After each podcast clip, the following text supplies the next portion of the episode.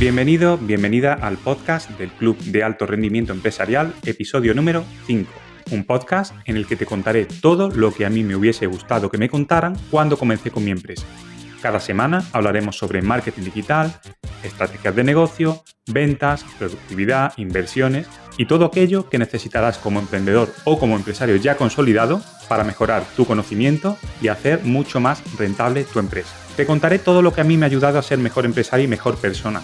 Y contaremos con la ayuda de otros empresarios y empresarias que nos darán otro punto de vista y nos ayudarán a resolver todos aquellos problemas con los que nos enfrentamos en nuestro día a día. Yo soy Fran Rubio, empresario y consultor de negocios online, y hoy vamos a hablar sobre metaverso, web 3.0, blockchain y muchas cosas más relacionadas con la nueva economía digital.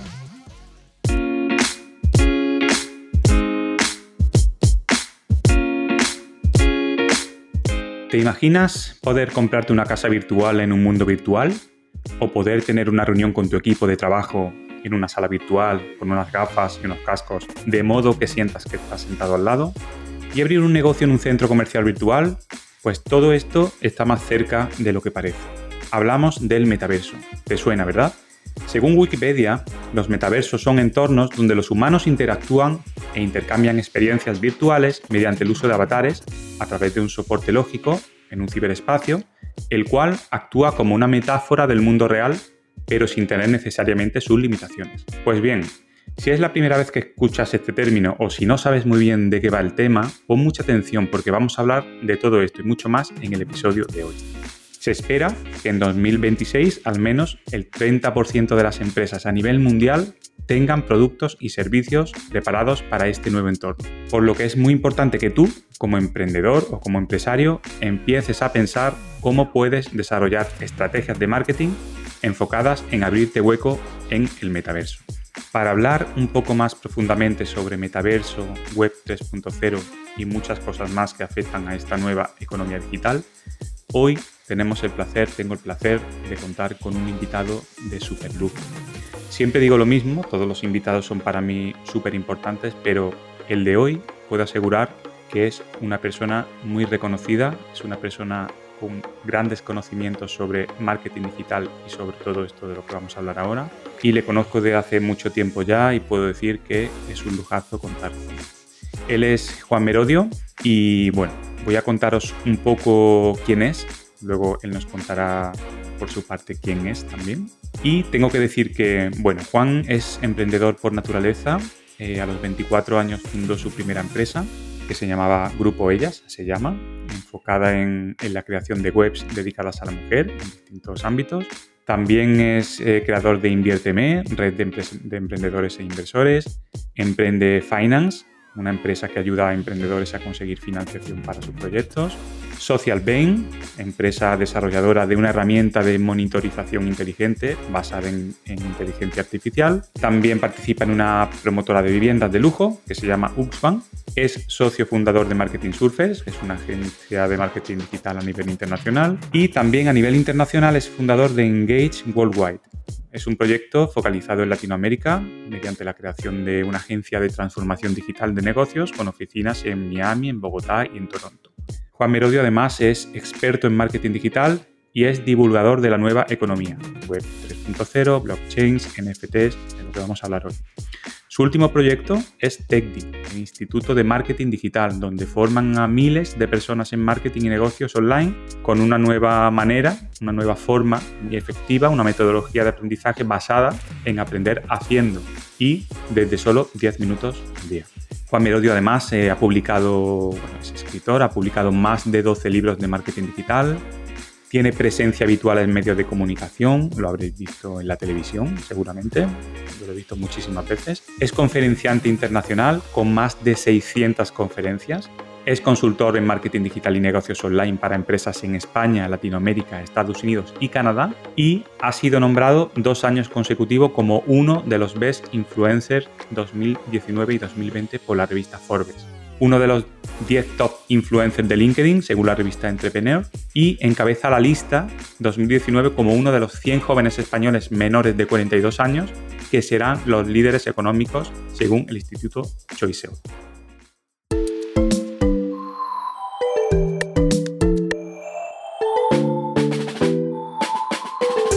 Juan Merodio, bienvenido al podcast del Club de Alto Rendimiento Empresarial.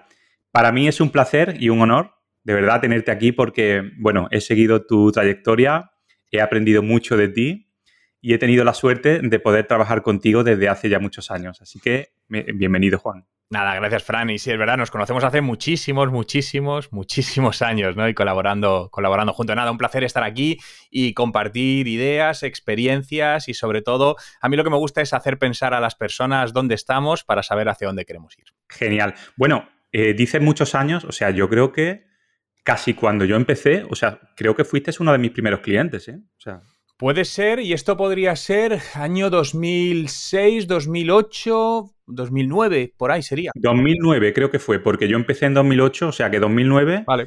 me contrataste para hacer SEO de uno de tus proyectos de Grupo Ella, si no recuerdo. Sí, sí, sí, total. Así que desde entonces nos conocemos y la verdad que ha sido un placer eh, trabajar contigo. Trabajamos en muchos proyectos y, me, alegra un montón que estés aquí. Bueno, Juan, eh, yo he hecho una presentación más o menos formal de, de, tu trayectoria, de un poco a nivel profesional, pero oye, siempre pregunto a todos los invitados quiénes son, ¿no? Así que me gustaría que me contase quién es Juan Merodio. Bueno, yo me defino como, como emprendedor en la vida, eh, porque eh, para mí emprender es una, es una manera de vivir que por un lado tiene una parte personal y otra profesional. Eh, la parte profesional está claro que es estar montando proyectos, montando negocios, lo puedo llamar emprendedor en serie, como quieras, pero siempre pues desde hace ya que llevo algo algo más de 20 años, sí, en Internet, montando, montando proyectos. Y luego a nivel personal, al final es que emprender es estar constantemente saliendo de la zona de confort, aprendiendo, yendo hacia adelante. Y bueno, yo me he especializado, pues eh, llevo, eso como te decía, más de la mitad de mi vida en Internet, literalmente, más de la mitad de mi vida en Internet desde, desde sus, comienzos, ¿no? Entonces, sé pocas cosas, pero Internet, pues al final, por suerte, como he estado ahí, he pasado tantas horas, eh, Internet desde el lado sobre todo de, negocio es algo que me, apasiona y me encanta ayudar a, empresas, a, profesionales a encontrar su camino y ver cómo Internet les puede ayudar en esos objetivos que tienen. Genial, un emprendedor puro, ¿no? Sí, es que me gusta emprender por emprender. De hecho, yo soy buen emprendedor y soy mal empresario, eh, porque creo que, y es verdad, me gusta emprender, arrancar proyectos, pero luego lo que es la gestión, la parte más empresarial, tengo que decir que hay que hacerla porque no te queda otro, pero es la que menos me gusta. Muy bien, muy bien. Bueno, Juan, mira, eh, a ver, esta semana, este, en este episodio, vamos a hablar sobre algo que tú eres eh, especialista en todos estos temas de la nueva economía digital, ¿no? Pero a mí, personalmente, y a otras personas que nos están escuchando, pues yo sé que le va a costar un poco, no sé si seguir el hilo del podcast, pero hay muchos conceptos que como todavía no están, digamos, eh, tan familiarizados con ellos, pues yo sé que va a costar un poco, ¿no? Entonces, para empezar, lo que me gustaría hablar, un poco sobre el metaverso. ¿Qué es el metaverso para ti? Bueno, realmente es la extensión digital de todos nosotros, o va a ser la extensión digital. El metaverso en sí existe desde hace muchísimos años. Quizá el primero gran conocido es eh, Second Life, año 2003, si no me falla la memoria. Lo que pasa que en aquel momento eh, las conexiones a Internet eran tan sumamente precarias que mm, el muñequito se iba muy lento, ¿no? Entonces había mucha, mucha latencia y no, tenía, no tenía sentido. Y todo esto ha ido evolucionando y realmente los metaversos, por ejemplo, muchos de los que tienen hijos entre 12 o a partir de 12 años están permanentemente en metaversos. Si les hablo de Fortnite o este tipo de juegos, al final... Roblox. Sí, Sí, Roblox es muy conocido, son, metaversos de algún, de algún tipo. Lo que pasa es que los metaversos no tienen por qué ser inmersivos solo. Muchas veces eh, nos acordamos de estas gafas grandes que te hacen inmersivo, pero los metaversos están en, el teléfono móvil o están en, en, un ordenador y básicamente es como un mundo virtual donde tienes un avatar y puedes hacer, puedes hacer cosas. Y yo creo que es la evolución natural de Internet, no es otra cosa, y de las redes sociales sobre todo. Es decir, yo creo que va a confluir las redes sociales en metaversos. De hecho, la principal red social que existe, que, es Facebook, en todo su amplio espectro, eh, está evolucionando hacia un, hacia un metaverso. La pregunta aquí no es si pasará, porque pasar va a pasar o llegar va a llegar, es cuándo. ¿no? Y yo, no sé, a mí me da la sensación que entre 5 y 10 años estará ya bastante bien establecido todo esto. Ajá. Y obviamente, pues todo esto, igual que ahora mismo eh, todos los negocios pues eh, están dentro de Internet o Internet afecta muchísimo a los negocios, el metaverso también va a afectar a los negocios, ¿no? ¿Cómo, cómo afectará a los negocios el, metaverso? Bueno, al final un negocio tiene que estar donde están los clientes. Es así de sencillo. Si tus clientes están en la calle, pon una tienda. Si tus clientes están en Instagram, vete a Instagram. Y si tus clientes empiezan a ir a espacios que se llaman metaverso, pues vas a tener que estar ahí. Al final, la gente va a pasar tiempo en, estos metaversos, que habrá varios, habrá algunos eh, más conocidos, otros menos conocidos, pero por eso yo lo comparo con las redes sociales, ¿no? Donde cuando empezaron, acuérdate que salieron mucha gente, montaba redes sociales, pero al final podemos resumirlas en cinco o seis, que son las generales, y ahí pasamos todo el tiempo. Por lo tanto, cuando, fíjate que cuando nació Instagram, recuerdo que le decíamos a las empresas, no, tienes que hacerte un Instagram. Y tú nos decías, pero eso es una tontería, eso es para fotógrafos, eso tal y realmente fíjate cómo ha evolucionado, ¿no? Y a día de hoy estar en Instagram para la mayor parte de negocios es, muy importante. Y el metaverso va a ser lo mismo, al final la gente va a estar ahí y la gente te va a poder comprar, te va a poder conocer, va a poder interactuar contigo. Eh, se puede estar de muchas maneras, desde tener una, una tienda virtual dentro de una tienda física digital, porque el concepto es un tanto extraño, pero realmente creo que sobre todo en la parte de e-commerce va a dar una experiencia de compra online muy buena. Es decir, creo que todos estamos de acuerdo que comprar a día online, a día de hoy online, eh, de bonito y de experiencial no tiene nada. Al final metes los carritos en el producto, puedes hacerlo mejor o peor, pero no tiene nada de experiencial, ¿no?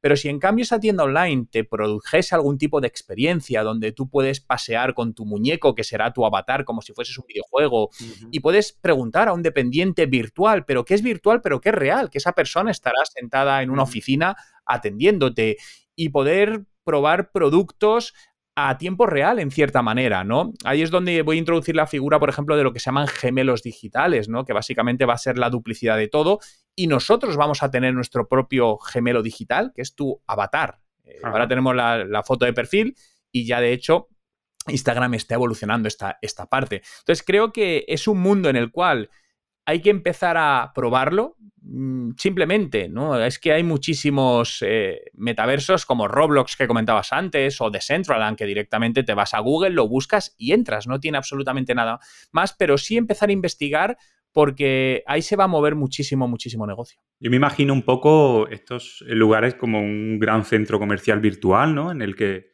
tú vas entrando y vas como, oye, habrá muchas tiendas, ¿no? Donde incluso un negocio podrá comprar un espacio ahí para estar, ¿no? Entiendo que, puede funcionar así, ¿verdad?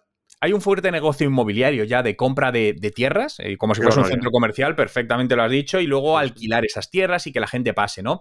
Pero, eh, mira, yo me compré las gafas, las, las Quest 2 estas de, de Amazon, las cuando, cuando salieron a finales del año pasado, y a ver, no te voy a decir que estoy enganchado, pero me conecto bastante, ¿no? Y justamente, pues hace, hace unos días eh, Facebook abrió en España su, metaverso, que estaba cerrado en España, estaba en Estados Unidos y Canadá solo, se llama Horizon Worlds, y es una pasada. Es decir, sí, porque de hecho me hice un selfie dentro del metaverso. Esto es muy friki, muy extraño, ¿no? Y lo compartí en redes, pero tú te haces un propio selfie y te ves con tu avatar y gesticula y se mueve como tú, ¿no? Entonces, realmente, pues entras, vas tienes un montón como de, digamos, de espacios, ¿no? Y en algunos puedes tener ocio, pues te puedes a poner a jugar a los bolos con gente, o al paintball, o me voy a ver un concierto que hay en directo, o una pelea de boxeo, o hablar con personas.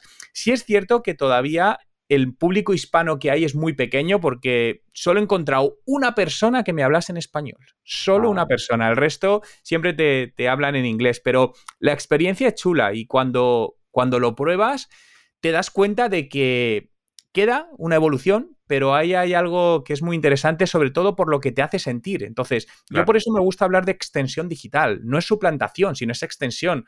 Ahora mismo podemos decir que la extensión digital son las redes sociales a través de nuestro teléfono móvil, pero es una extensión digital un poco arcaica, si lo pensamos en esencia. Entonces, esto va a ser esa, esa evolución.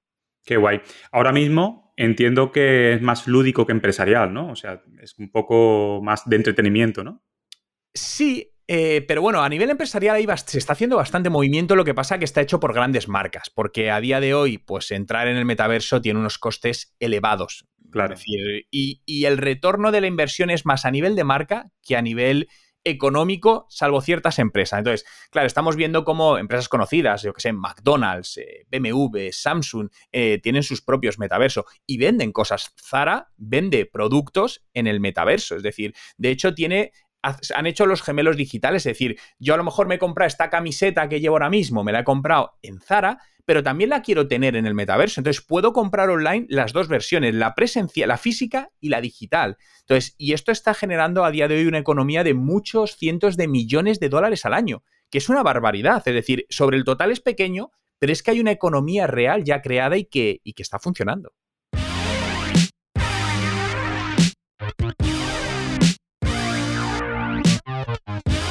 Juan, em, web 1.0, cuando solamente las webs tenías un... O sea, no podía nadie interactuar con, con la web, sino simplemente la información. 2.0, cuando ya te permitían un poco interactuar, ¿no? Pero ahora llega la web 3.0.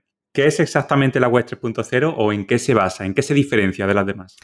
Mira, a mí este concepto me, me apasiona, pero me apasiona porque llevo hablando de él 12 años. En mis conferencias siempre hablaba de la evolución de la web 3.0 hasta la 4.0 y ya ha llegado, ¿no? Entonces, la 1.0, como bien decías, que era todo eso que era bastante poco dinámico, pero fíjate, la 1.0, por resumirlo muy fácilmente, el usuario solo leíamos contenido.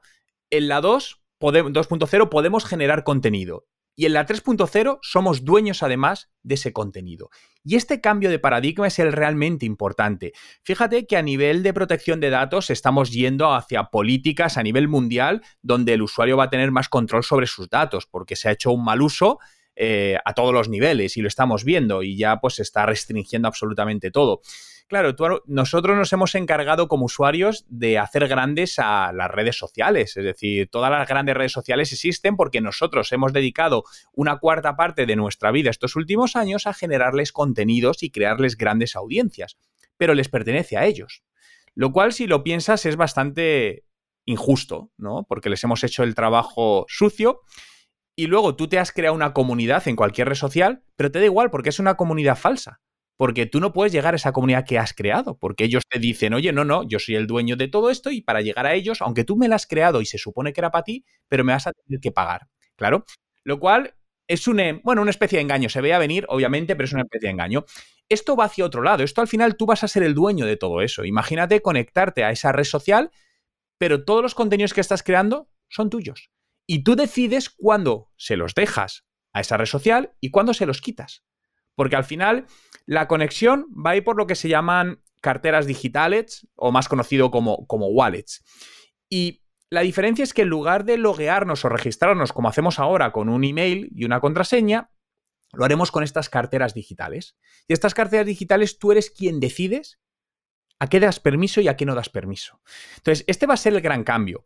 A día de hoy, la web 3.0 ya existen proyectos de web 3.0 donde solo te puedes loguear con carteras digitales otros que están ofreciendo las dos opciones, por, por, email y por carteras digitales. Lo que pasa es que esto es algo todavía bastante inicial, es decir, no es para todo el mundo porque, siendo sinceros, no es fácil todavía. Entonces, la experiencia de usuario tiene que mejorarse, se está trabajando y yo creo que entre 3 y 4 años estará ya bastante solventado este problema. Igual que hace años o años atrás, pues podía ser muy complicado hacer una compra online y ahora es súper sencillo, pues esto será igual. Entonces, la web 3.0 básicamente lo que nos hace es ser propietarios a todos los usuarios de todo lo que hacemos, hacer una economía de creadores o una economía de los creadores de, contenido brutal, incluso que puedas ganar dinero con ello.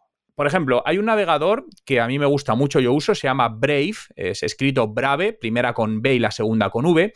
Es un navegador que oculta toda la publicidad cuando navegas. Entonces, es maravilloso porque tú navegues por donde navegues, no ves nada de publicidad. Este navegador pues, funciona con nuevas tecnologías que además te permiten ganar dinero, porque tienen una criptomoneda que cuanto más navegues por ellos te van remunerando con, con dinero. Entonces tú imagínate que a la vez que estás haciendo todo esto, además puedes ganar dinero.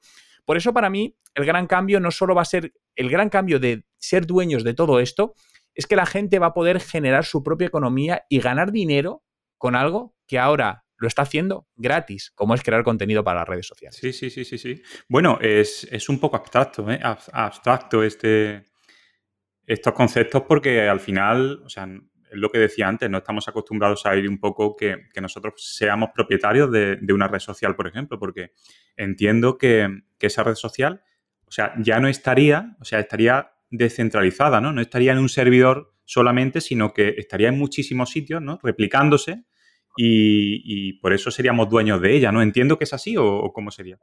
Somos dueños de nuestro contenido. Vale, vale. La red social la hacemos entre todos. Hay una base descentralizada donde todos aportamos como nuestra piececita y según la vas conectando o desconectando vas aportando, aportando valor.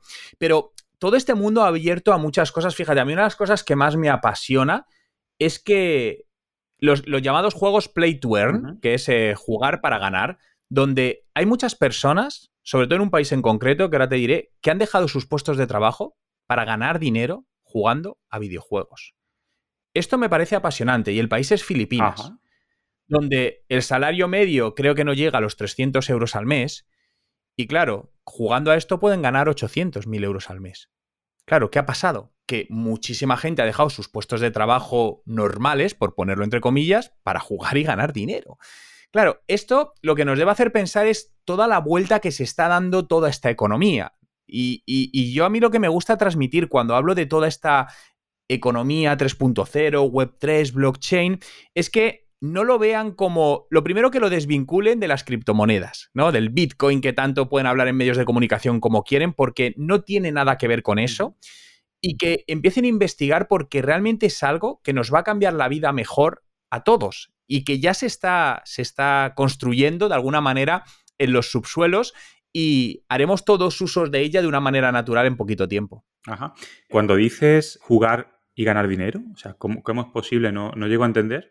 ¿En qué se basa ese, tipo de juego? ¿O cuál es el objetivo? Bien, pues imagínate eh, donde tú tienes, tú te compras un juego donde hay peleas online, ¿vale? Como cualquier otro, otro videojuego. Y tú tienes unos muñequitos, eh, los que sea, tipo Angry Birds o cualquier muñecajo que te puedas imaginar, un Tamagotchi. Y tú, te, tú ese Tamagotchi te lo dan como sin ningún tipo de valía. Y según tú vas trabajando con él, vas haciéndole ganar combates, ese va cogiendo valor, porque va haciéndose más poderoso. Y con todo eso, dentro de todo este ecosistema, se genera dinero. Se genera dinero, pues porque puede haber desde apuestas, hay, hay temas de marketing, absolutamente todo. Y la diferencia es que, como somos dueños de nuestra parte de contenido, lo que hace es repartirse de alguna manera los beneficios entre todos. Es decir, por ponerlo un poco más sencillo, imagínate que Facebook compartiese con nosotros parte de las ganancias de su publicidad.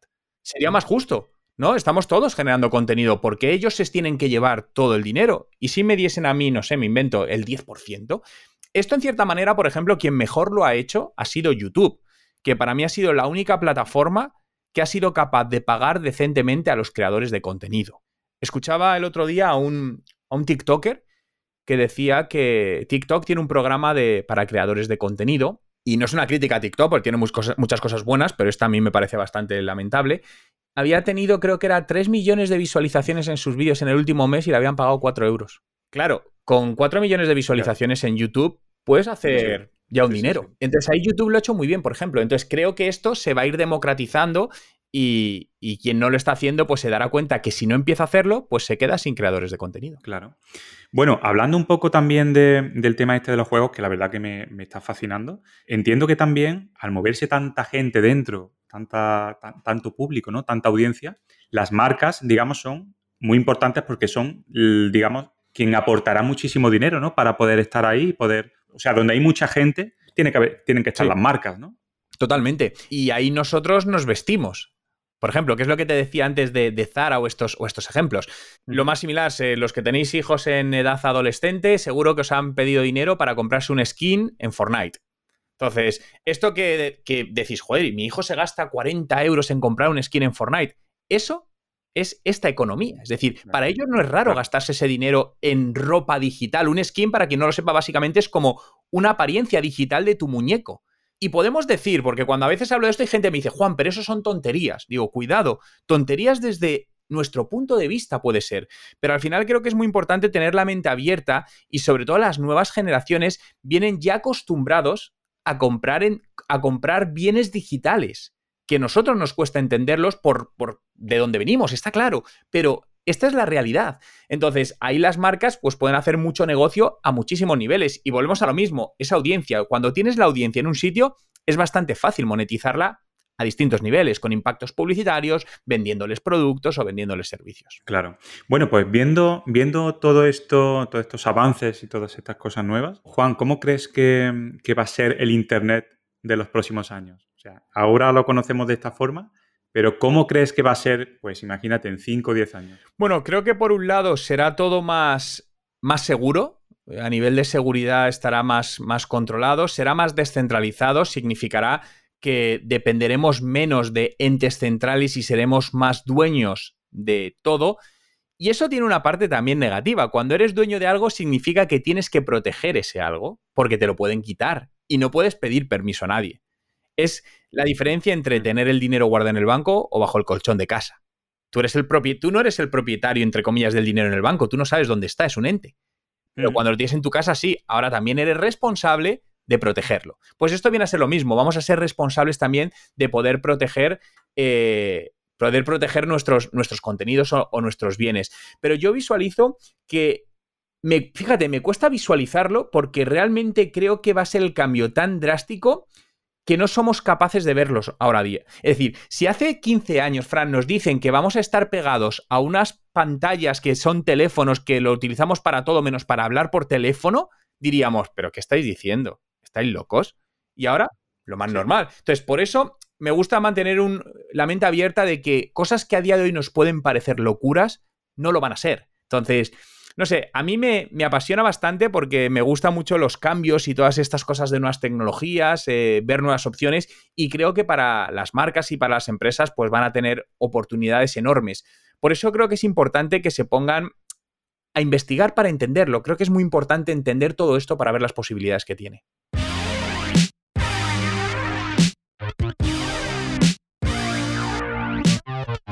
Esto que has comentado antes de protección de, nuestros contenidos y demás, ¿tiene algo que ver con las famosas NFTs?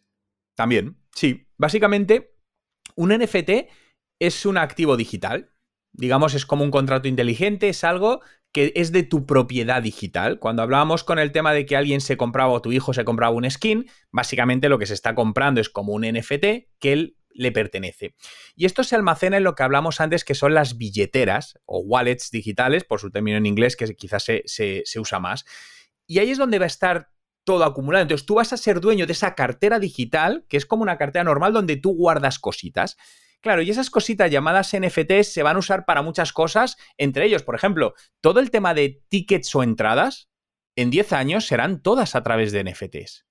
Porque a día de hoy tú te envían una entrada digital, bien, pues eso será un NFT. Decimos, ¿qué ventajas tiene un NFT? Muchísimos, entre ellos que no hay piratería.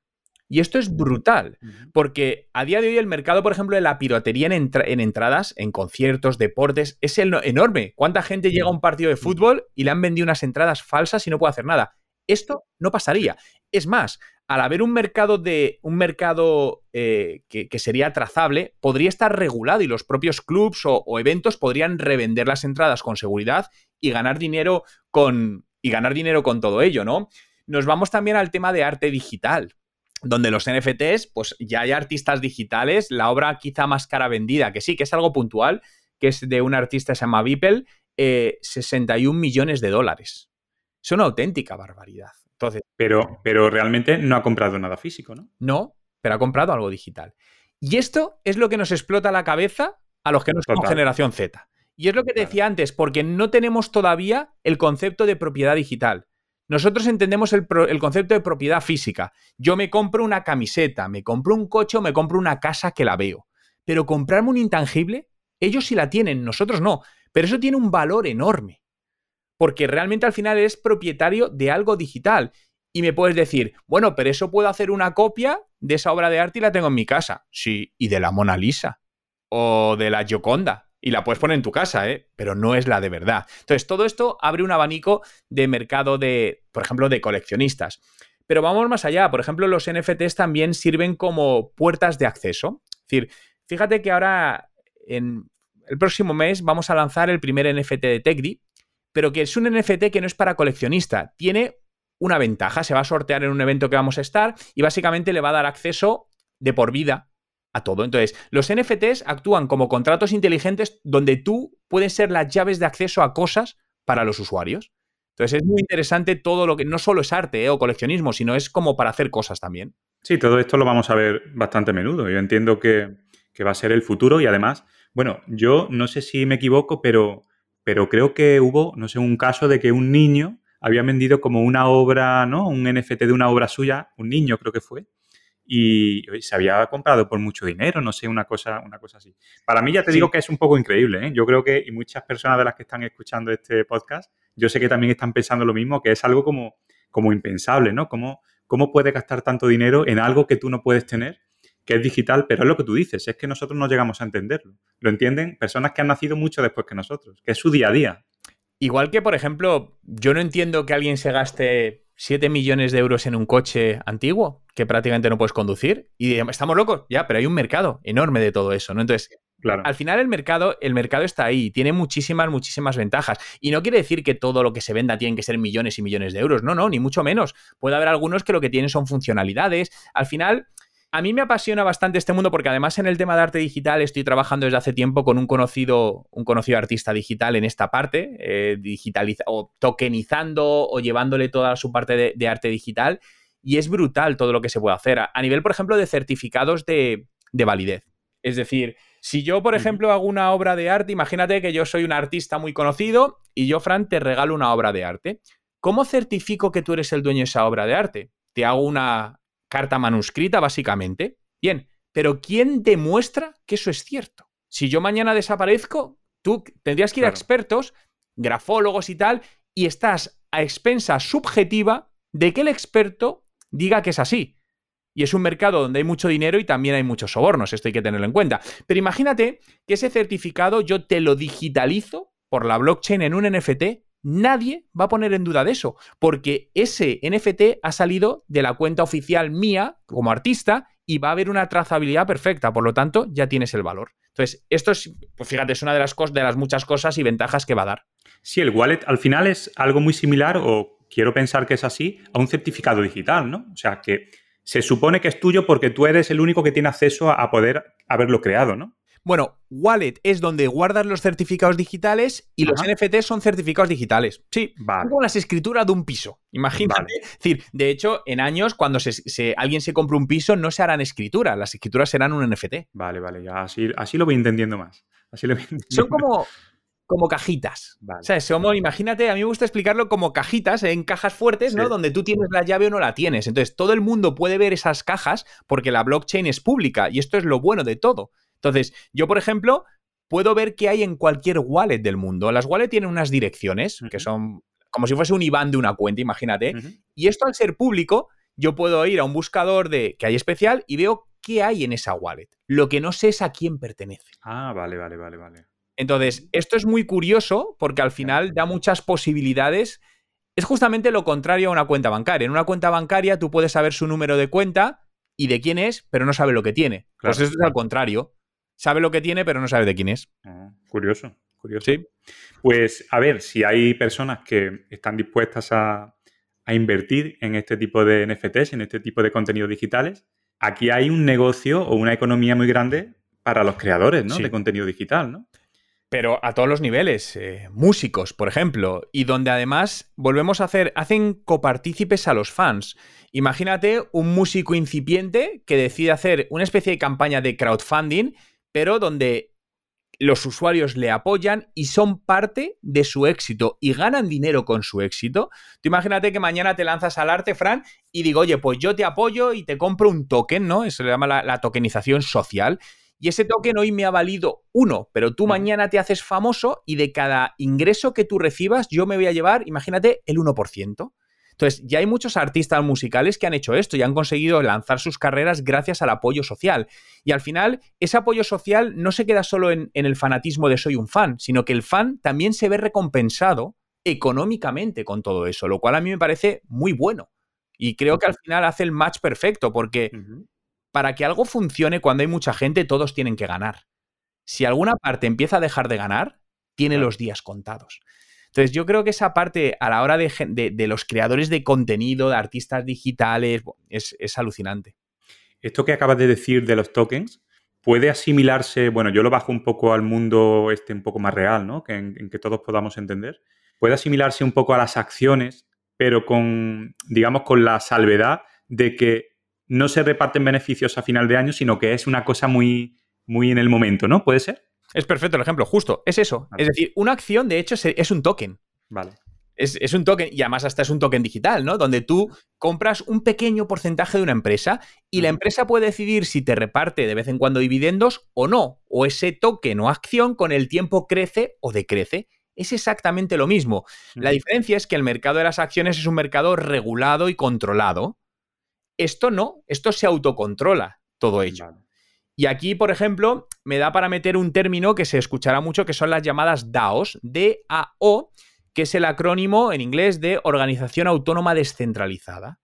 Y va a ser el futuro de muchas empresas, donde al final las empresas se vuelven más democráticas y donde todo el mundo que tiene unas acciones, que serán los tokens, podrán decidir el rumbo de la compañía o votar ciertas decisiones que se tomen. Ajá, qué interesante.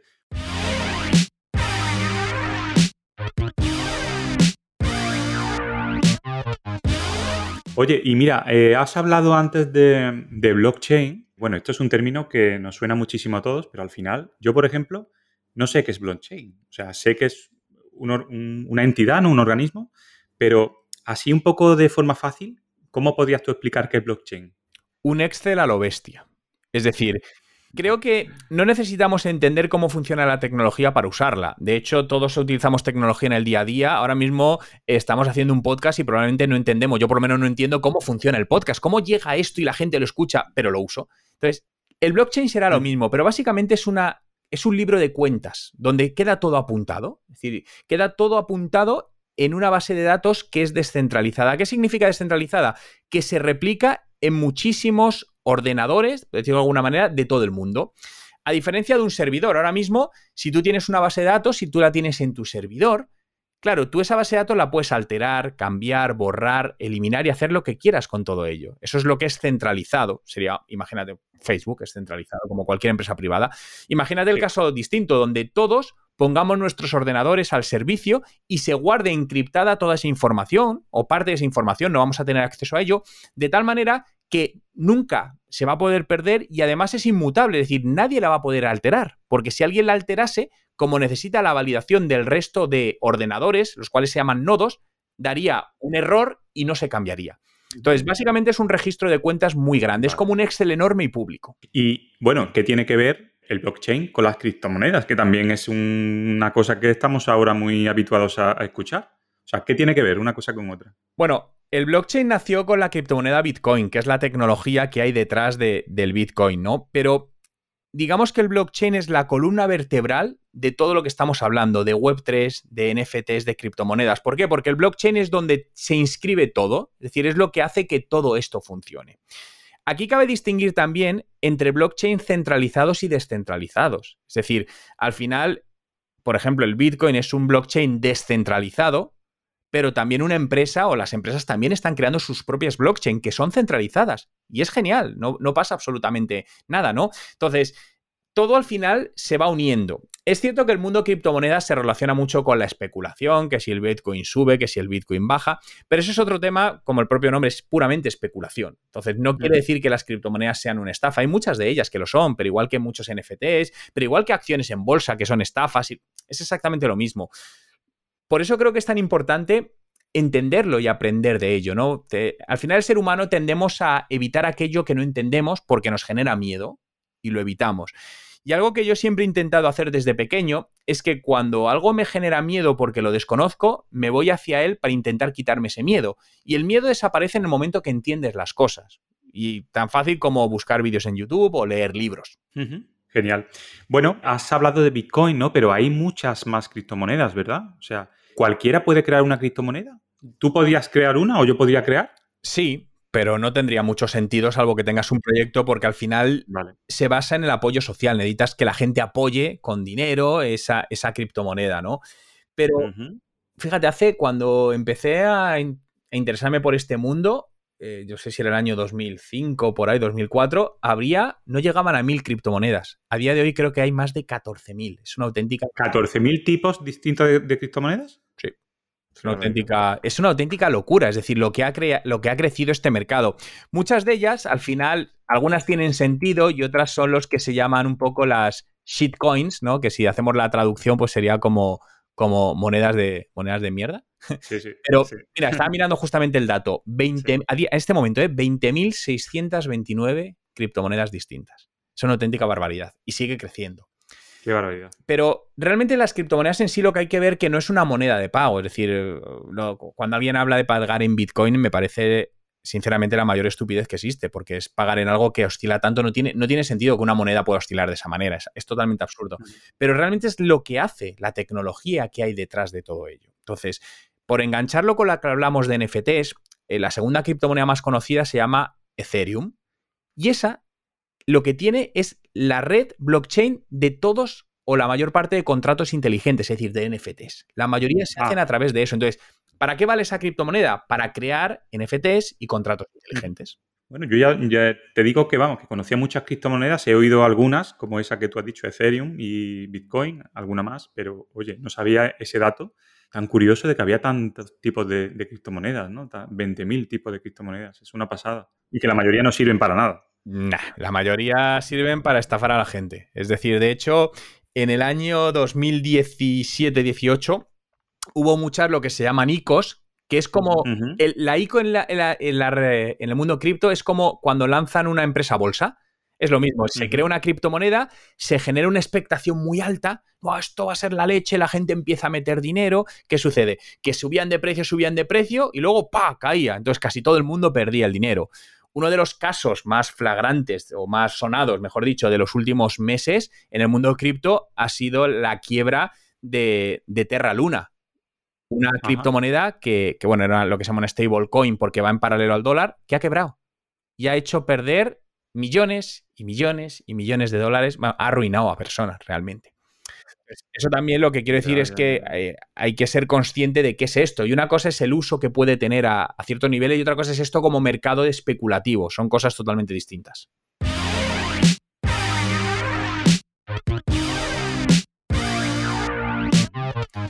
Juan, hemos hablado de, mm, de Play to Earn, de NFTs, de Web 3.0. ¿Cómo cambiarán el marketing y las redes sociales todos estos tipos de, de- conceptos de esta nueva economía? ¿Cómo cambiarán? O sea, ¿cómo ves el marketing digital? Porque ahora, o sea, yo tengo una agencia de marketing digital y estoy viendo que estoy en lo más tradicional posible. No me imagino ese salto que yo tengo que dar, ¿no? Pero ¿cómo será el marketing digital y las redes sociales con la web 3.0?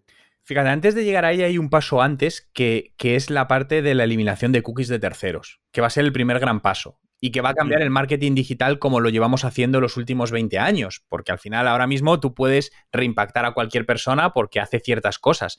Y esto lo Ujú. primero que va a cambiar y que yo le diría a todas las empresas que esto sí es urgente, porque esto está cambiando ya, esto no estoy hablando en cinco años, es que empiecen a trabajar con sus datos propios. Porque, entre otras cosas, por ejemplo, Google Analytics cierra al año que viene. El 23 de julio del 2023 desaparece Google Analytics. Y me pueden decir, ya, pero llega Google Analytics 4. Es que no tiene nada que ver. Es una cosa totalmente distinta. Le han llamado igual porque ha- por un tema de marketing, estoy convencido, pero no tiene nada que ver, es un producto totalmente distinto. Entonces, tenemos que trabajar más con lo que son los datos propios. Entonces, tenemos que empezar a captar nuestra propia data y almacenarla pues, en sistemas como pueden ser CRMs, porque no vamos a poder hacer segmentaciones en base a datos de terceros, no vamos a poder recurrir a un Facebook que tiene todos los datos o Instagram y segmentar con sus valores. Todo esto luego se verá más acrecentado con todo el tema de los, del mundo blockchain y Web3, donde recordemos la descentralización y el anonimato. Por lo tanto, ¿pero qué va a tener de bueno? Que fíjate que tú vas a poder, una cosa que sucede con las wallets es que son públicas. Entonces, yo no sé cuál es tu wallet, pero sí puedo saber que hay una wallet que se ha interesado por ciertas cosas del mundo del marketing y le puedo enviar algo a esa wallet. Por lo tanto, uno de los grandes crecimientos que va a haber del marketing digital es marketing hacia las wallets. Impactaremos a las personas directamente a sus bolsillos digitales, que son estas wallets. Pero no sabremos quiénes son. No, pero sí podemos. Imagínate, mira, que tú has hecho un evento y en ese evento le has regalado a todos los asistentes un NFT. Bien, como tienes sus wallets porque tuviste el número para darles ese NFT, sabes que todas esas personas estuvieron en tu evento. A partir de ese momento, en X tiempo, tú podrías volver y reimpactar a esos usuarios, generar una especie de, de clúster o de comunidad porque tienen un patrón común y reimpactarles con cierto producto. Claro, pero en ese caso, digamos, tú eres el que tiene que crear la base de datos. No son ellos que dejan un rastro en algún sitio, ¿verdad? Correcto, claro, claro. Al final pasamos a tener que ser nosotros más proactivos en todo esto. Hasta ahora nos hemos dejado querer por las redes sociales. Ah, ¿para qué me voy a preocupar yo de datos? Si yo me voy a la publicidad de Instagram y le digo, señores entre 18 y 24 años de la ciudad de Córdoba y que le gusta el surf. Ya, pero es que eso no va a pasar. Ya, entonces vas a tener que tener tú la segmentación. Por eso es tan importante cuanto antes empezar a prepararnos con, con todo esto. Ajá. Oye, lo de la ciudad de Córdoba, sé que lo ha dicho por mí, pero lo de los 24 años no, ¿no? Bueno, también. Oye, Juan, te digo, he aprendido muchísimo en estos 40 minutos, más que muchas horas que he invertido buscando información, de verdad te lo digo. Y, yo creo que las personas que nos están escuchando también, ¿no? Yo creo que ha sido un podcast, un episodio súper interesante. Hemos hablado un poco de todo, de blockchain, de criptomonedas, de Web 3.0, Play to Earn, que me ha parecido súper súper fascinante que se pueda ganar dinero jugando. Y nada más, yo a mí me queda agradecerte que, hayas estado aquí. Ya te he dicho que para mí es un gran honor y un gran placer tenerte aquí en este eh, proyecto de podcast que, está comenzando. Y lo que sí me gustaría ahora, Juan, es que nos dijeras un poco, oye, ¿dónde te podemos encontrar? Tu negocio, TechDi, ahora mismo, si nos puedes hablar un poco sobre él. Y, oye, ¿cómo puede ayudar a personas que no estén escuchando? Pues yo creo que estaría muy interesante y además, bueno, luego en donde se va a publicar este podcast, vamos a poner el enlace para que te puedan encontrar. Cuéntanos un poco sobre este proyecto tuyo TechDi. Bueno, TechDi nació hace dos años y medio, es el Instituto de Marketing Digital de los Negocios, entonces, por simplificar mucho, imagínate un Netflix, pero que en lugar de series de televisión tienes cursos de marketing digital en vídeo por un pago mensual, una membresía mensual más barata que Netflix. Entonces, el concepto nació porque, fíjate que el sentimiento de la propiedad cada vez tiene menos sentido. Es decir, hace años comprábamos películas. Ahora, ¿para qué vas a comprar una película? Pagas Netflix y tienes acceso a todo. Esto es exactamente lo mismo. ¿Para qué comprar un curso online que te haces hoy? No te lo vas a volver a hacer y va a quedar desactualizado. ¿Te vas a gastar 20 euros en un mm. curso online? Para mí está, no tiene sentido. En cambio, con TechDi, pues el, el, plan más barato son 9 euros al mes y te da acceso a más de 100 cursos.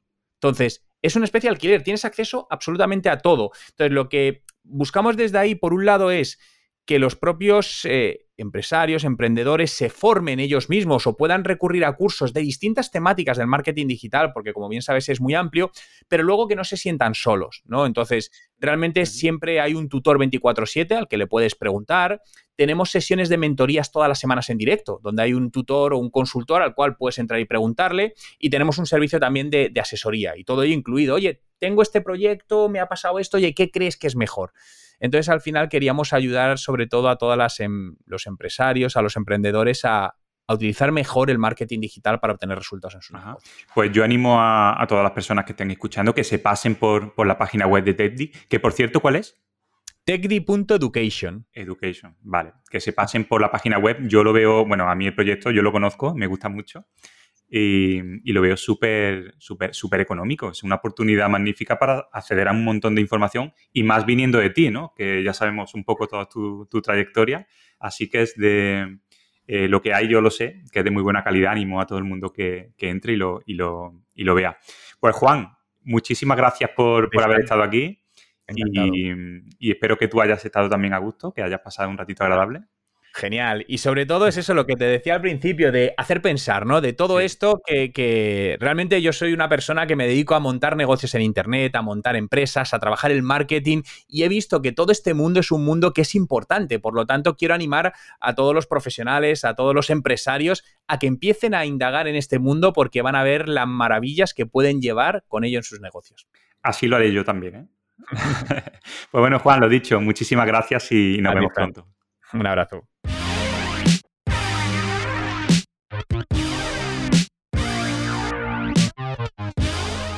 Bueno, pues llegamos al final de este episodio de hoy, de este podcast, el episodio número 5, 5 ya, llevamos ya 5 semanas, y espero que, te haya, que te haya gustado. Yo he disfrutado muchísimo con este invitado de hoy.